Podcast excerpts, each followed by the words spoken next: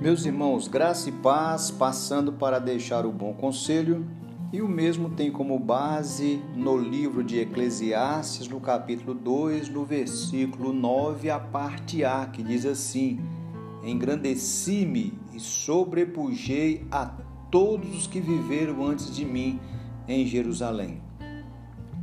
Nós temos conversado a respeito de que o salmista nos leva a pensar que ele não encontrou sentido para a sua vida em busca de trabalho, em busca de realização profissional, em busca de sucesso no que tange aumentar as riquezas, e ao olhar para o verso que eu acabei de mencionar, ele revela para nós que ele não conseguiu alcançar a satisfação verdadeira na fama e no poder.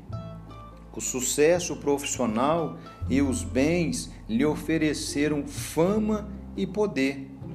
No entanto, a conclusão que o autor chega é de que nada disso foi capaz de dar-lhe sentido para a vida. Tudo se revelou por demais inconsistente. A fama e o poder lhe proporcionaram benefícios, sim, mas bem passageiros e com alto poder de sedução, transformando no indivíduo refém dos mesmos. Parafraseando um dito conhecido, o autor de Eclesiastes poderia afirmar: não é o homem que conquista a fama ou o poder, mas o poder e a fama é que conquistam o homem. Assim, da mesma forma que as buscas anteriores, a fama e o poder também se revelaram objetos incapazes de saciar a sede interior ou preencher o vazio da alma humana.